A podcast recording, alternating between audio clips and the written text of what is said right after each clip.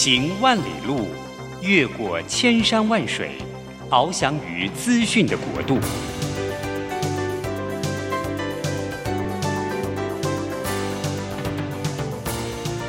以全方位的视野，飞向更高更远的目标。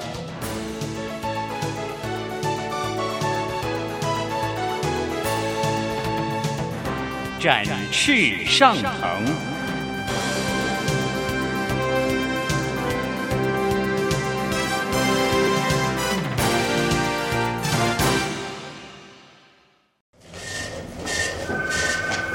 这工作不是我的专业，我之前没有做过啊。奇怪了耶，事情都已经那么多，都做不完了，老板还啰里啰嗦的交代一大堆。职场轻松学，透过职场达人的真实故事以及深入职场的剖析，在轻松对话当中解答您的工作疑虑，排除您的工作障碍。职场不能说、不敢说的，在这里一次让您轻松学。欢迎收听张敏敏制作主持的《职场轻松学》。桃园 FM 一零四点三 GoGo Radio，台北 FM 九零点九佳音广播电台，这里是佳音乐联播网。亲爱的听众朋友，您好，欢迎来到我们职场轻松学，我是张敏敏。嘿，职场轻松学呢，我们希望能够透过各行各业的达人，跟他们聊聊在他们的工作领域当中呢，他们现在在关注的事情，当然还有他们的一些成功关键要素。那我不知道说各位在每次的访谈。呃，里面你有没有感觉到每个受访者啊，他们的一些人生观点，还有他们对于职场上面他们专业的角度，其实每个人都非常有不同的特色，还有风格啊。我自己认为特色跟风格啊，就是造就一个人有价值非常重要的地方。说到价值啊，我觉得在今年的变动年特别有它的意义在，尤其是。今年因为地缘政治的关系，还有现在 ESG 主题哦，变成各个企业他们非常关注跟发展的一个议题。然后再加上乌俄战争所造成的原物料的高涨，哈，各位最近有发现鸡蛋真的变贵了吗？而且真的鸡蛋很不好买啊。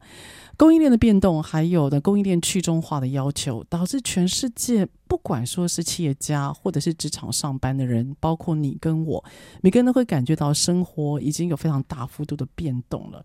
所以我自己啊，最近在，因为我有写文章，还有我最近在写一本书叫《逆境领导》，所以我就呢大量的去搜集一些相关的资讯哈。就我在搜集资讯的时候啊，我发觉呢有一本书啊，我在。一两年前我看过，可是呢，他又再度的让我产生对他的好奇。为什么呢？因为呢，我我翻开这本书啊，我非常惊讶的发现了，里面有非常多。呃，包括全球领袖级的人物哈，而且呢是在各行各业，比如说 IT 产业啦、美妆产业啦、流通产业等等。那这本书的作者，他用一个很高的角度，然后再谈有关于现在趋势型的内容，以他一个专家来看，哎，到底有什么样的含义？那同时这本书的文字里面哦，不是只有对跟谈，不是只有 Q 跟 A 提问而已，还有呃记者他本身的观察，他会描述说，哎，他被受访的时候，当他听到这个题目，他的动作哦，然后呢，他如何呢喝下一口水，然后接下来呢沉思，因此拿出答案。所以呢，整个呃文字里面不是只有呃问题解答，他其实还描绘了整个场景。而且我觉得很棒的是啊，他把整个访谈之后，透过一个记者对于社会的观察点跟责任感，他有一些后记，然后有很多的学习。所以今天呢，我发现哎，这不是我的好朋友写的吗？哈，所以我非常开心啊，又请到了楚文文。来到我们的现场，而刚刚提到那本书就是全球顶尖领袖亲授的十七堂课，所以今天又再度请到了好朋友楚文来到我们现场。Hello，楚文啊，明明老师好，所有听众朋友大家好，很荣幸能够来节目。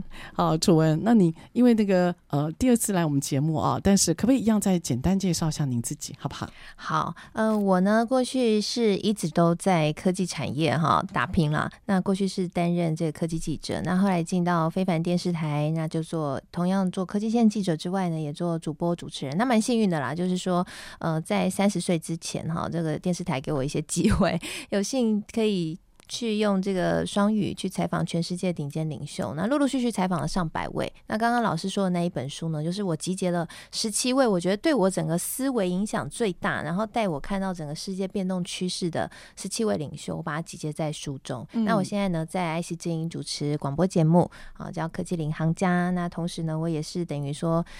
那些领袖也给我一些影响，所以后来呢，我自己也开始展开了一个完全不一样的人生，做斜杠创业这样。哦，所以刚提到这本书啊，就是访问了十七位的全球顶尖的领袖，对吗？所以你访问完之后是什么样动心起念，让你想要整理整个的过程呢？因为我看到你不是只有过程而已哦，你还有自己的心得。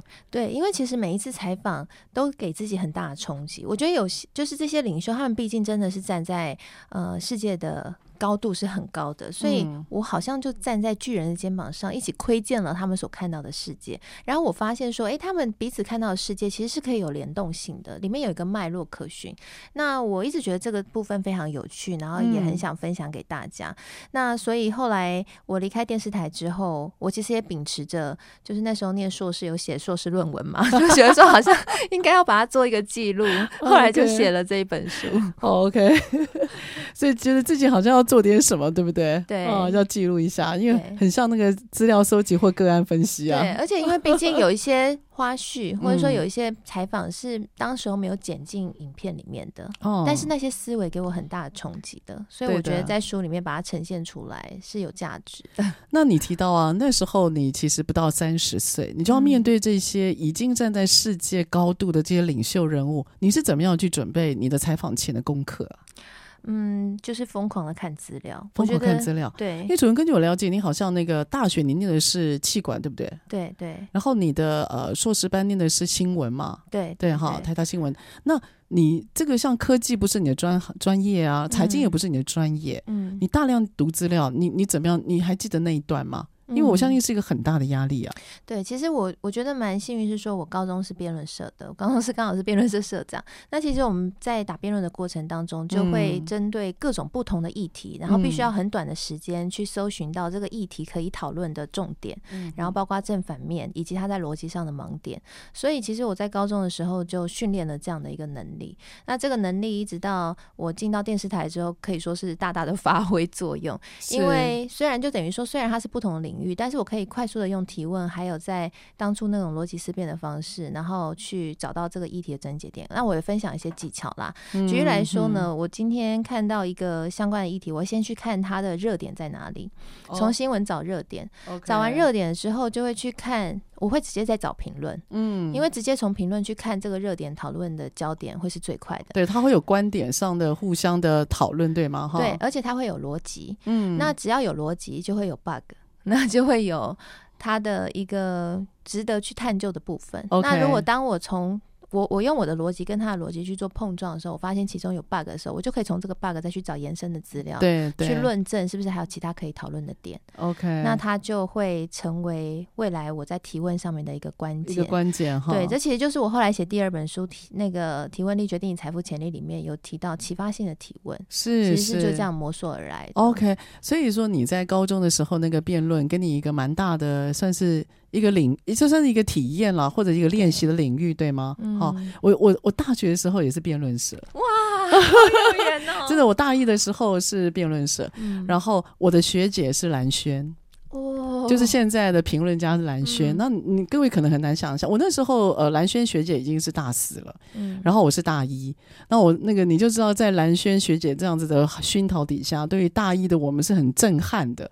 非常非常震撼，嗯，但是那次的辩论啊，让我真的深深的感觉到，就是今天如果我们要面对一个我们不确定的一个议题或者是环境的时候，我真的。真的认为思维会帮助我们过关。对，就你你思考的那个方向跟逻辑，尤其是在你一开始怎么思考，然后转折点怎么思考，然后从对方的观点里面又能够找出 bug，嗯，我觉得那个真的是一个蛮不错的训练。对，哦，原来您高中就这样被磨练了。没错，那时候高中几乎。几乎所有的休闲时间都在打辩论，我们那时候都打全国赛。Oh.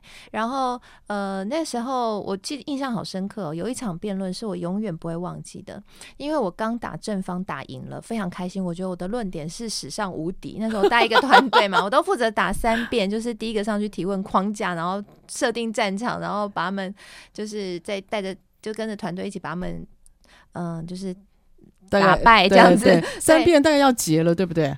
三遍对，然后要做结论，要做结论，所以你要有一个漂亮的结论，让他们就是无话可说。所以你觉得那时候你已经是完美了，对，那时候觉得没问题了。对，就觉得说哇，我打正方打的这一场赢得太漂亮，嗯、我的论点太棒了，嗯、我们的论点太棒了。结果就是我的那个团队的那个老师就突然跟我说，他说：“那我们十五分钟后依照赛制，你就要去打反方。”反方。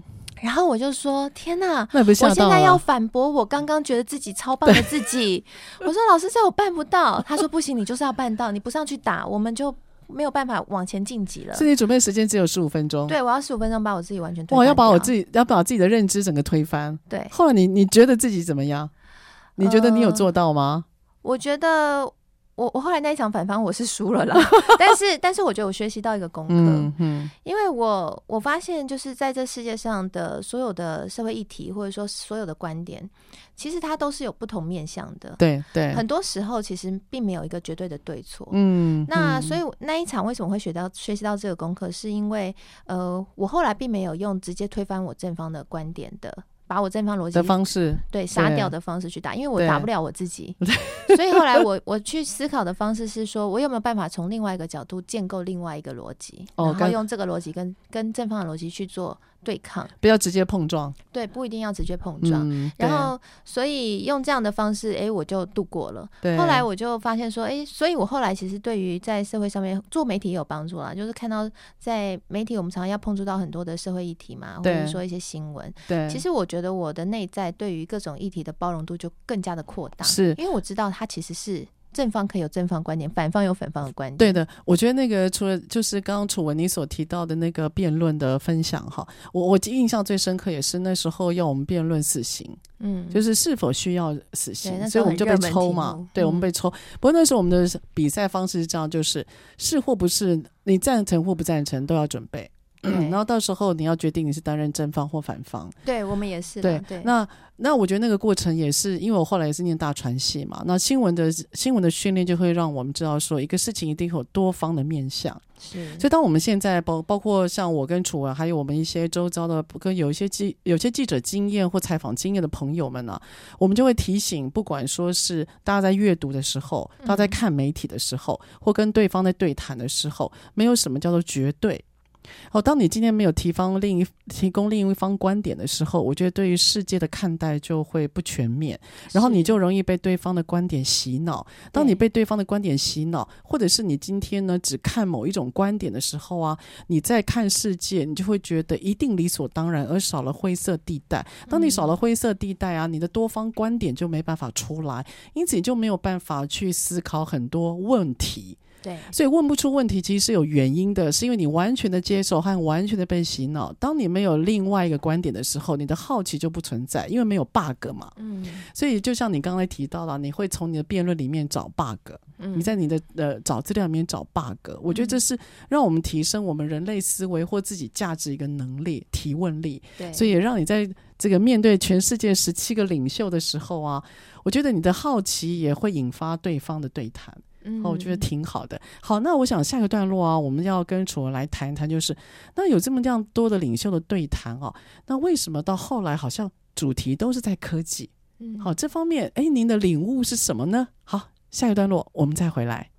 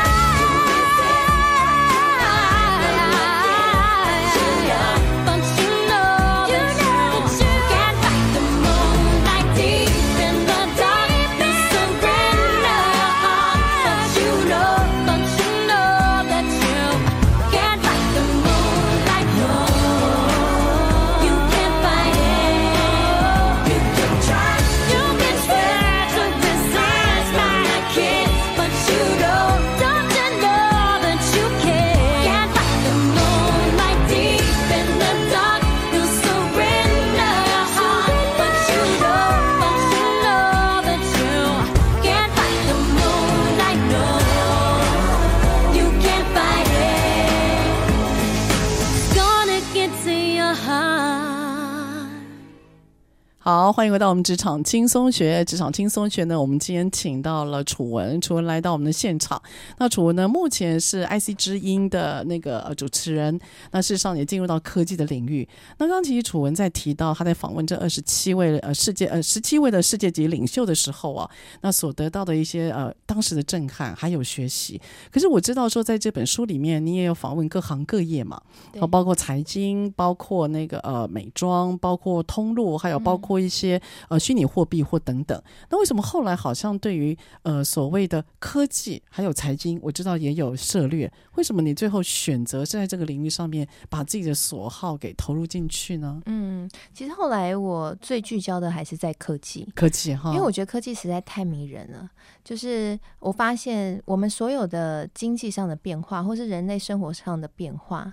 都是来自于科技。举例来说，嗯、像工业革命，它就是一个非常具有时代性的。因为科技革命了，我们的生活改变了，我们的思维也会改变，然后甚至整个社会的关系都会改变。对，那网际网路出来也是一样嘛。对，对，所以每一次有这种根本性的，就是我觉得科技它是可以做到一种彻彻底底的破坏式创新，从根本性的把你给。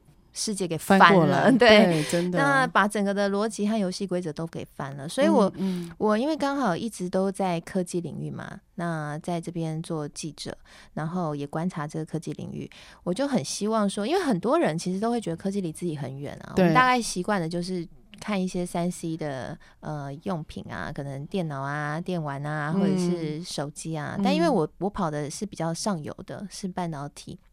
那他可以看到的是整个你可能从底层逻辑会掀掀开的世界，所以我就一直很希望说，是不是可以让大家把这个我看到的告诉大家，就世界要变了，在两三年后 我们都不会这样玩了，不要再浪费时间了。话语当中透露着焦虑，这样对，其实会蛮焦虑的，会有焦虑，因为科技变化太快，尤其这几年来，尤其像。这一波的 Chat GPT 出来，我们说几乎是全民很多人，如果你有在关注的话，都泛起了 AI 焦虑。楚文，我们就来聊聊 Chat GPT 好了。好啊，我想也不必再不必再那个再拖太久了。了就 Chat GPT 其实啊，我跟楚文这几天在会那个访纲的时候啊，楚文给我的回馈，他说我们何不就来谈一下新的科技趋势？嗯，好，所以这个，因为我自己最近也在玩 ChatGPT，我不知道听众朋友您最近有没有就是上网，你真的可以看一下那个 ChatGPT 可以做到什么事情啊？嗯。它有点像是把以前我们 Google 的关键字，但是你必须转为问题，也就是你要把它当一个人问他问题，而不是丢关键字。因为以前 Google 的它的游戏规则就是你搜你打关键字，它去搜寻嘛。那因此文章当中标题里面如果有相关的关键字，它就会依照那个流量把它依照顺序而而显露出来。所以因为这样子，所以呢，现在很多的厂商会用关键字来做行销。那这也是过去大概五年是非常多厂商他为了要在呃网络上面能够有能见度的一种商业模式或行销的方法。可是呢，当你使用了 ChatGPT 之后，它最大的特色就是你。你得把得把它当一个人，然后把你要问的问题变成文字而打出来。嗯，然后你真的你你你按 Enter，你看一下，你把提问单丢出去之后，他给你那个答案啊！我第一次玩的时候，我真的吓一跳，他感觉很像是一个正正经经的人在跟你说话。嗯、对，好，他他当然不会说很活泼，可他真的就像一个人在跟你说话。嗯，那从你那边的经验值呢？嗯，没错，就跟那个明明老师所感受的一样。嗯，那其实 ChatGPT 它跟以往最大的不同，就是它是生成式 AI。嗯，那大家听到这个名字可能会觉得说啊，好像很陌生。对。但我们简单来想，就是它让 AI 真的像人。就是说，在以往呢，我们在搜索关键字的时候，其实不是那种人类的思考模式。人类不会有关键字，这是 Google 教我们的。我们其实人类在寻找。答案的时候，我们就是去提问。对，那其实现在微软它的 Bing 并掉了这个 ChatGPT 嘛，哈。那这个你如果有使用 Bing 的话，你就会感受到说，哎，你真的是在搜寻资料的时候，就像是在人类还原人类应该的提问方式，对，比较自然一点，对，自然的。所以我们说它是一个自然语言。哦。那也因为它是一个自然语言，那。AI 居然可以去辨识自然语言，就让这个 AI 它可以应用的范围和可以使用这个 AI 的人变多了。以前可能要资工系的，好或工程师才会用 AI，对。但是现在变成是平民老百姓，如你和我，我们就是随便讲个话，AI 就帮我们做事。是是。对，那它这个其实就像刚刚明明老师讲的，就是说它它其实是把底层逻辑都掀掉了，嗯，就是说它今天这个 AI 呢，它运用的方式是。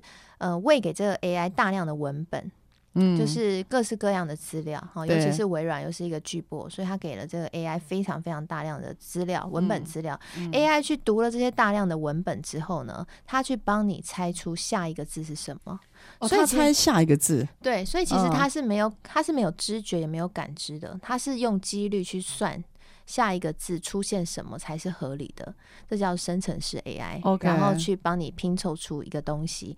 但它最令人 amazing 的地方，就是像刚刚明明老师分享的，就是以往我们用关键词去搜寻，我们还要做很多工。对，第一，我们要把我们想要的问题变成关键字；第二是搜出来的东西是各种网页，我们要自己去整理分析那个网页。对对对。但现在 ChatGPT 是我直接就提问了，你不用再想关键字，省掉你第一步。嗯。然后呢，第二步也帮你省掉了，因为它就直接 generate 一个整理分析过的重点，像一个企划书，像一个报告，他通通都告，就直接整理给你了。是。所以其实我觉得他未来大家会担心说他会取代掉人类的工作，这真的是。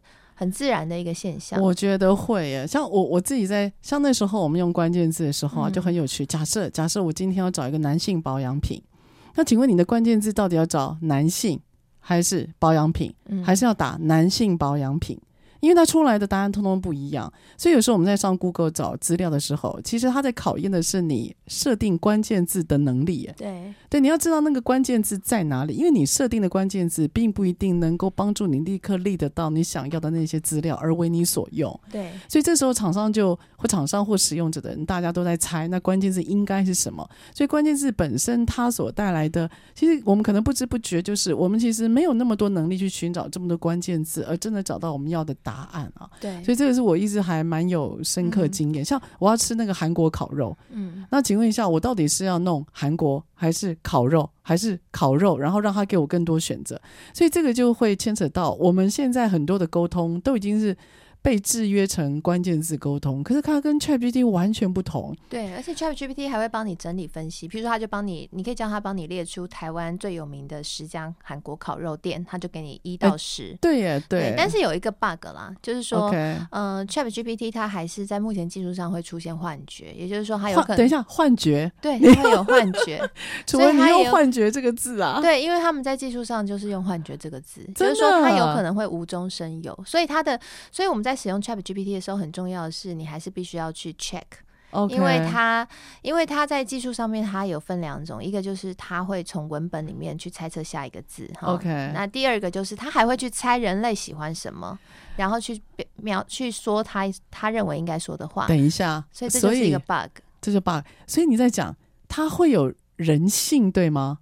他不是资料整理他没有感受，也没有人性，但是他会去用几率去猜人喜欢什么因为他讲了这个，你会有好的回馈，或是兴奋的回馈，这时候他就会变成他的另外一个资料，又喂养在他的里面，就说哦，用这一个回答这个字或回答讲这一句话，就会让人类产生好的感受，他就知道你喜欢。哇，好可怕！那对，所以他他怎么知道我喜欢什么呢？或他会从我的字眼里面去推敲，是吗？对，所以，哦、所以你喂给，所以我们说有人说养 AI 嘛，就是你慢慢养它。像现在网络上还有很多人把 AI 养成一个小女仆啊，养成一个，或者是养成自己的臣子啊。有人就自称正啊，然后让它变成臣子啊，就是、哦、这就是一个好玩的应用，就是他慢慢用对话的方式去喂养这个 AI，然后让它去呃习惯这样的一个文本然后产生出来的对话就会变成是 OK。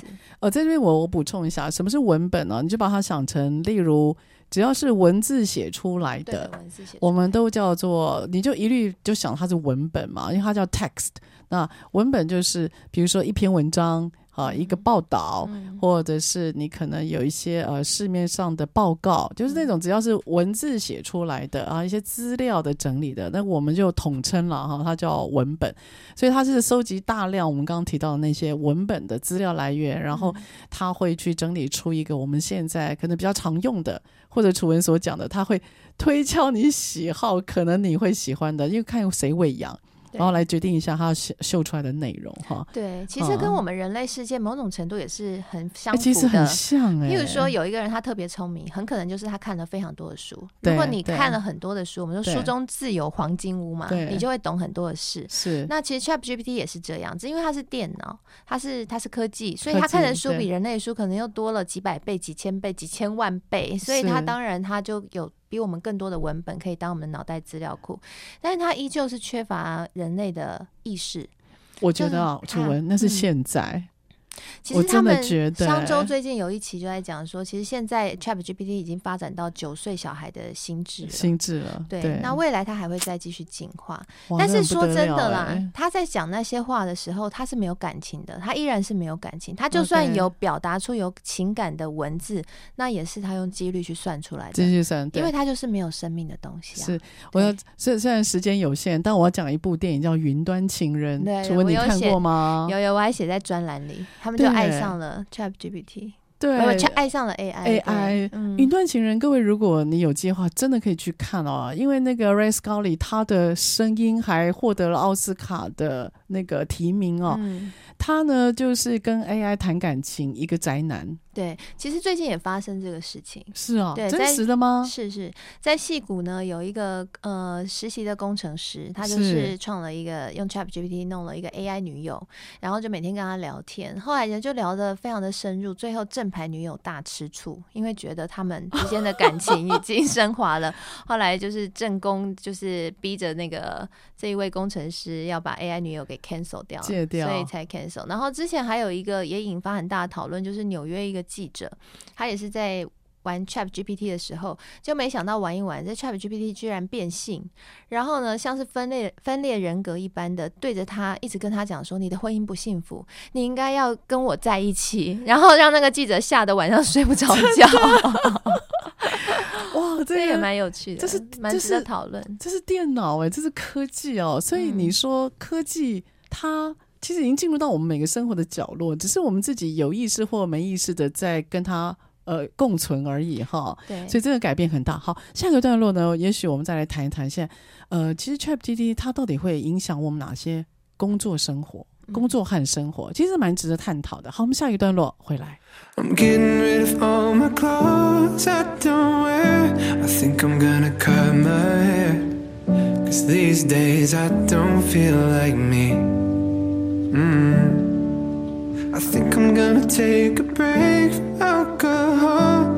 Probably won't last that long. But Lord knows I could use some sleep. Mm.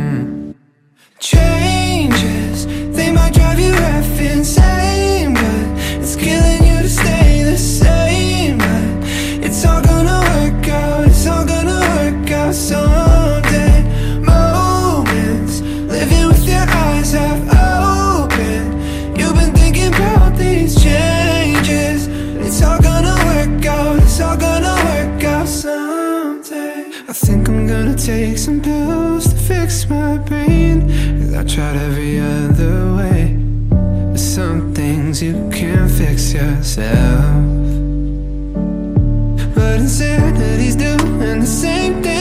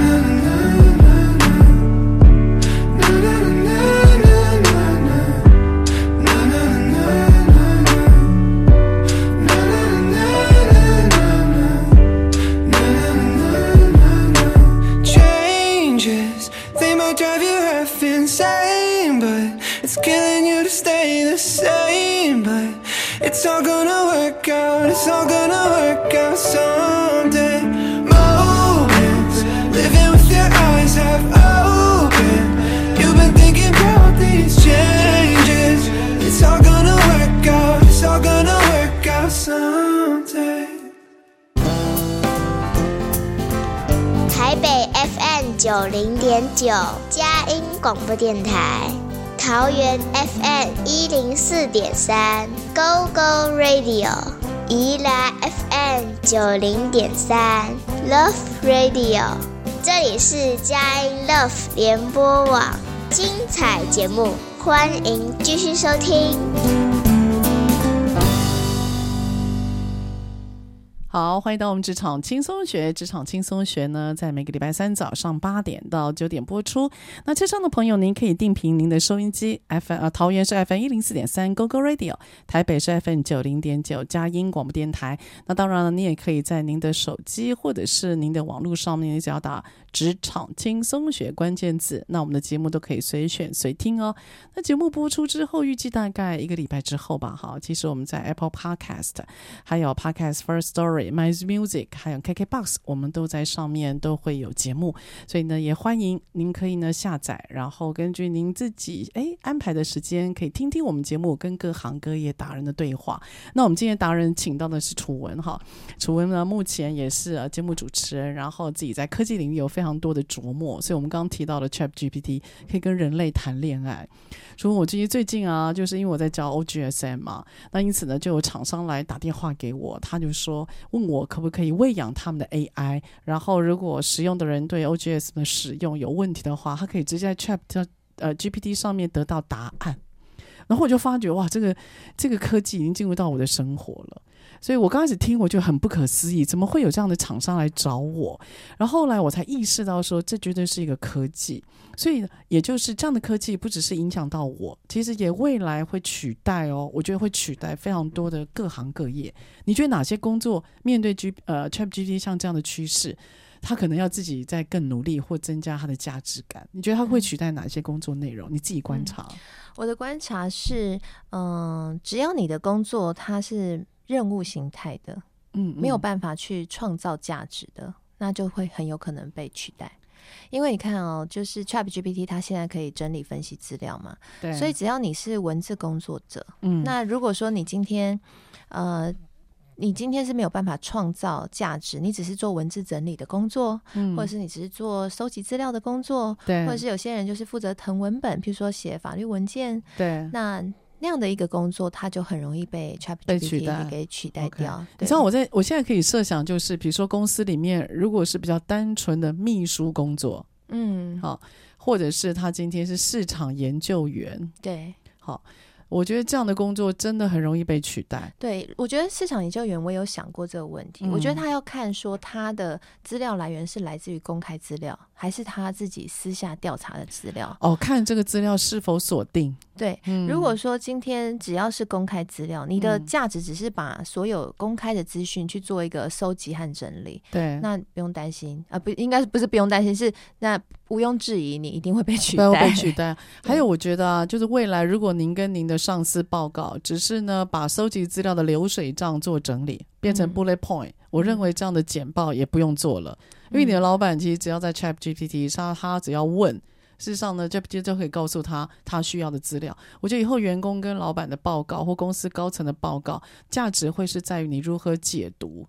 对，好，我觉得那个解读应该是蛮关键的。嗯还有执行，就是你到底能不能够执行？嗯。因为 ChatGPT 其实讲讲白了，它就是会出一张嘴，出一张嘴，对，那就是说有很多工作，如果你观察，你就是出一张嘴啊，你你好讲好听说是知识的工作，但是它可能就是做一个知识的整理分析，然后出一张嘴，嗯。那你真的要去思考一下自己的价值在哪里。对，所以像比如说单纯的秘书工作、单纯的简报，还有单纯只是在搜集资料、整理资料，反正您的工作如果是非常例行的、可以标准化的，嗯然后它的呃它的。解读性不高的，我觉得 ChatGPT 会大量的去取代这方面的工作，或者是我职场的人呢、嗯，所以我觉得对年轻人来说，这是一个蛮大的压力。哎、为什么？因为其实年轻人刚进到职场，很长就是做这些简报整理的哦工作、啊基本的工作对哦，收集资讯的工作，或者他必须要去做很多的报告，然后去了解市场。嗯，但是现在的话，ChatGPT 就可以取代年轻人的这个部分。那是不是之后还会雇佣这么多的年轻人？年轻人我觉得是需要打上问号的。是是。那当然，除非年轻人他在现在这个时刻就非常积极的去学习 ChatGPT，然后让 ChatGPT 成为他的工具，逼着自己去产变成一个有观点、可以创造价值而且执行力高的人。嗯，那我觉得他才能够在未来的职场环境当中可以生存。所以我觉得观点的养成啊，应该是以后我们大学教育非常重要的一个养成吧，就是一个重点。对，因为因为我发觉现在的，因为有时因为我在学校会教嘛，会教书，有时候会碰到这些大学生或者是硕士生哦，他们现在，比如说当我们想要让他们弄期中报告或弄个个案的时候啊。或者写心得，我个人最讨厌改那个心得报告，就看一本书然后改心得报告。我非常讨厌在看心得报告的时候，学生都把这本书在讲什么，花两页 A 四把它写掉。我心里想，我就是看过，我才叫你写报告、心得报告，我不是叫你去做摘要，你知道吗？因为我已经看过了。所以当你看过这个心得报告，五十个人都写一样东西的时候，我真的快吐了。然后他们真正的观点好少，大概只有一段。然后 A 四不到二分之一，所以其实我们要看的是观点。所以我现在有点担心现在的学校的孩子哦，他们在观点的养成，还有正反两方的并存，这样的能力其实是蛮单薄的。嗯，所以有人说 ChatGPT 出现啊，其实就是，嗯、呃，就是让所有的平庸再次的显现。因为其实他就是把他他所有给的答案就是一个稳扎稳打、很哦嗯很很 average 的答案，非常平庸的答案。对。那所以如果你自己就是一个平常在给答案或是在思考事情都是很平庸的人，那你就会很容易会被取代。对。但我觉得这也是一个时代的趋势，就是你有没有发现现在年轻人很喜欢追求个性化、独一无二，在穿搭上面。对，穿搭上面。对，没在客气的。对，还有个性化的，对，还有像个性化的商品。都很红，对的。那我觉得这是一个时代趋势，就是说，随着机器、随着科技的演进，嗯，那我们越来越难去跟科技做一个识别的时候，我们就必须要追求个性化，追求独一无二。那现在变的是不只是外在，我们必须要在内在，在我们的思考，在我们的脑袋里，也必须要跟我们的穿搭一样是独一无二。对，所以我觉得啊，ChatGPT 的崛起啊，那我跟楚文私底下有聊了，我觉得它给我们最大的影响就是这块领域已经不是理工的世界了，嗯，对不对？它已经进入到。他已经进入到我们的生活了。对，就是所有的社会组，大家觉得自己离科技很远，不，现在离你很近。对呀、啊，社会组的伙伴们，请注意了，科技已经进到你的生活，而且其实你也是可以近距离使用科技的。对，对吧？好，好，那下一个段落，我想跟楚文聊聊，就是如果价值跟提问这么重要的话，你自己在练习提问的这个能力的时候，你有没有自己什么样的一个，比如说一个方法或技巧教给大家，好不好？好，下个段落回来。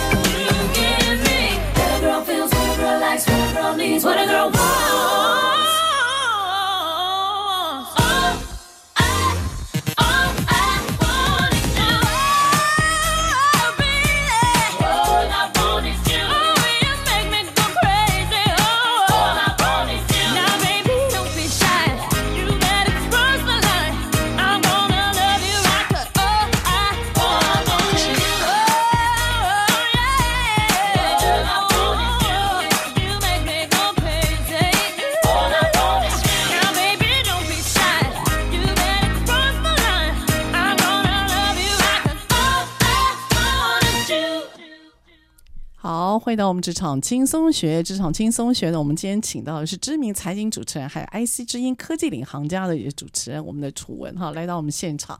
那我说我这个节目啊，最主要是我翻到了楚文他之前一本著作，就《全球顶尖领袖亲授的十七堂课》。然后呢，从他里面对于这十七个世界级领袖的观点啊，他呢有非常多的涉猎以外，因为他提到当时其实他不到三十年纪要面对这个巨人哈，所以是其实我觉得。那是一个非常大的挑战。那从这里面，他也找出他人生很不一样的一个职场的角度，就是关心科技的发展，然后呢，关心这所谓的职场里面大家的运用。那我想提问力一定是楚文他养成一个重要的超能力哦。楚文从那，你那个三十岁以前真的是十七个巨擘。然后从那时候，你的动心起念写这本书整理完之后，我知道你都在主持跟访问的这个领域，其实你很有自己的一个呃成绩了。你怎么去训练自己有观察力跟提问力？然后你建议我们怎么样把这样的力量跟科技做结合呢？嗯，我觉得首先，呃，提问力要好，有两个不可或缺，一个是好奇心，好奇；第二个就是逻辑。OK，对，一定是要有逻辑，你才会问嘛.你才知道要问哪里。嗯。那第二个是你要有好奇心，你才会有动力去问，对，而且你会有追问的呃动力。对，追问对不对？对，因为其实很多答案不会是你问第一次你就知道的.通常是要透过呃你的好奇心和你在逻辑上发现的 bug，然后你透过追问，你才能够抽丝剥茧.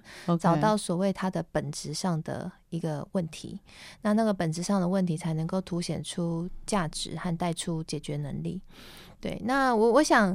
嗯、呃，其实这个讲起来很复杂，因为我在第二本书里面用一本书写了怎么样问一个好问题。但是我想它也有一些很简单的事情，譬如说，如果我们要运用在 Chat GPT 的话，现在网络上面有很多在分享说怎么样可以找到那个咒语。他们说那个叫 prompt、啊、咒语，咒语，对，就是你想对了咒语，Chat GPT 就会为你做事。对，但其实当然大家可以去参考那些咒语，不过其实还是有一些很基本的原则。首先呢，有一种问题，不管是对机器或对人都不要问。就是没有方向性的问题，譬如说大家最喜欢问的，你觉得呢？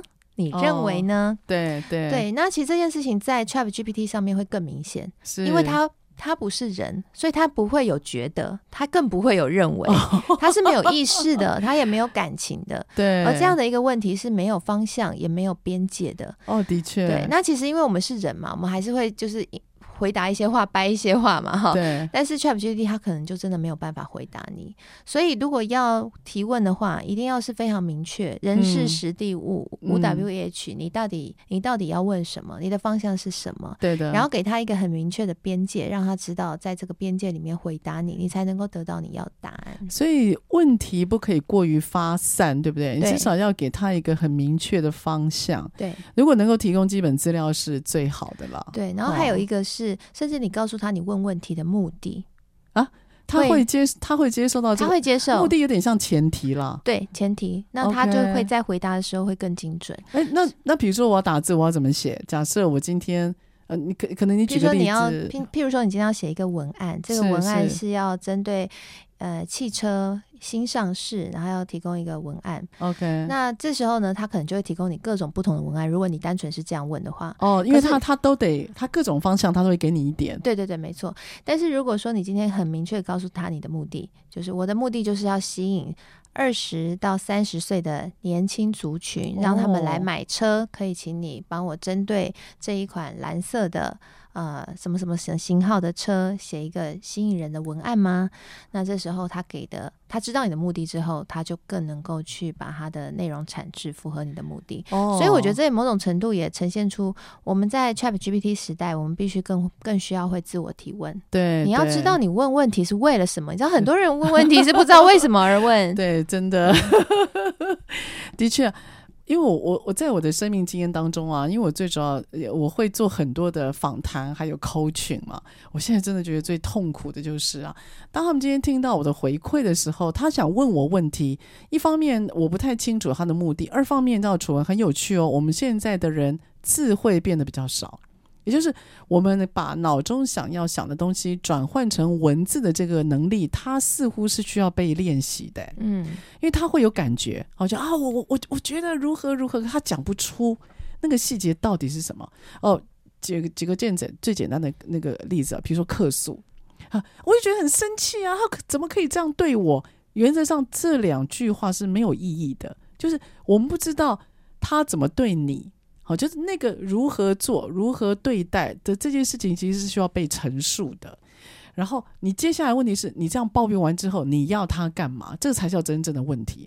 就是，是那你你的问题，你你在 ChatGPT 或者是你在提问的时候，你应该说，我对于你做了什么东西我不满意，我期待，我认为你需要，呃，我认为你需要做出一些赔偿的动作。那请问你认为你的赔偿动作是什么？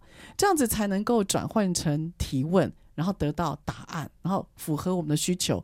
所以，如果你今天只是习惯性啊、哦，我很生气，我如何？问题是他他无法感知，而且不太清楚细节。那如果我们把这样的习惯放在 ChatGPT，你去跟一个对脑应电脑应答，那你期待他要做什么？这个是我觉得有时候我看到我的伙伴在打那个文字，我觉得很好笑，你知道吗？他是把他当一个人，然后再对他生气或丢情绪。反正这个是好像是需要训练的、哦，是没错，对啊，嗯那。怎么你知道？就是我最近啊，用 ChatGPT 啊，我玩了一件事情，我不知道你会不会啊。就我刚刚有跟你讲一个笑话，各位听众朋友，你是你玩过 Siri 吗？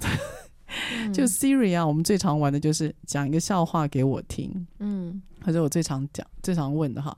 然后 Siri 每次都会，Siri 大概会有两三个笑话，大概准备应付我们这种人。原来老师很喜欢问 Siri 笑话，然后我发觉 Siri 在重复。那我就觉得不是很满意，因此我看到了 Chat GPT，我照例的，我就想说，那我要来玩 Chat GPT。好，然后那天呢，我就说，呃，Chat GPT，我心情不好，请你讲一个笑话给我听。这时候我就看到荧幕上的游标在动，然后大概过了两秒钟，他秀出了一段话，他说：“你知道中文哪一个字要写很久吗？”他问我一个问题，然后我心里想，这个是。我要讲，我要你讲笑话给我听，你怎么问我问题了？然后我就写不知道。好接下来 ChatGPT 他就说，啊，答案是朋友的朋。然后我就说为什么？他就修出一行字，因为要写两个月。然后我就后来我就发现，他好感感觉好像在喂养或设定的时候，其实是有。好像有一个智商或程度的设定，哎，对他，他其实有了解你喜欢什么，对吗？我觉得他就不会对一个十岁小朋友常常跟他互动的小朋友说这个笑话。对，他可能有感知到老师是很有层次，然后很有 是博士。没有他，我觉得我在期待他给我什么小明怎么怎么样，然后小华怎么怎么样。他不是那种很简单的笑话，他那个笑话是幽默，哎。所以那个已经是算高级了，嗯，我个人还蛮惊讶的。好，所以我们今天呢，借由楚文的啊来到我们现场，跟我们聊聊他的这个人生很大的一个历练，然后接着呢进入到科技这个产业，哎，谈一谈其实呃每个人的基本一些提问能力和产生自我价值，才可以在现在我们科技如此风行的世界里面，你找到一个自己安身立命的地方。而且我觉得科技。你去有趣的拥抱它，使用它，不要让它来使用你。我觉得更是一个很积极的心态。哈，好，那我们今天呢，非常谢谢楚文来到我们现场。那我们下个礼拜三早上八点，我们空中再会喽，拜拜，拜拜。Oh,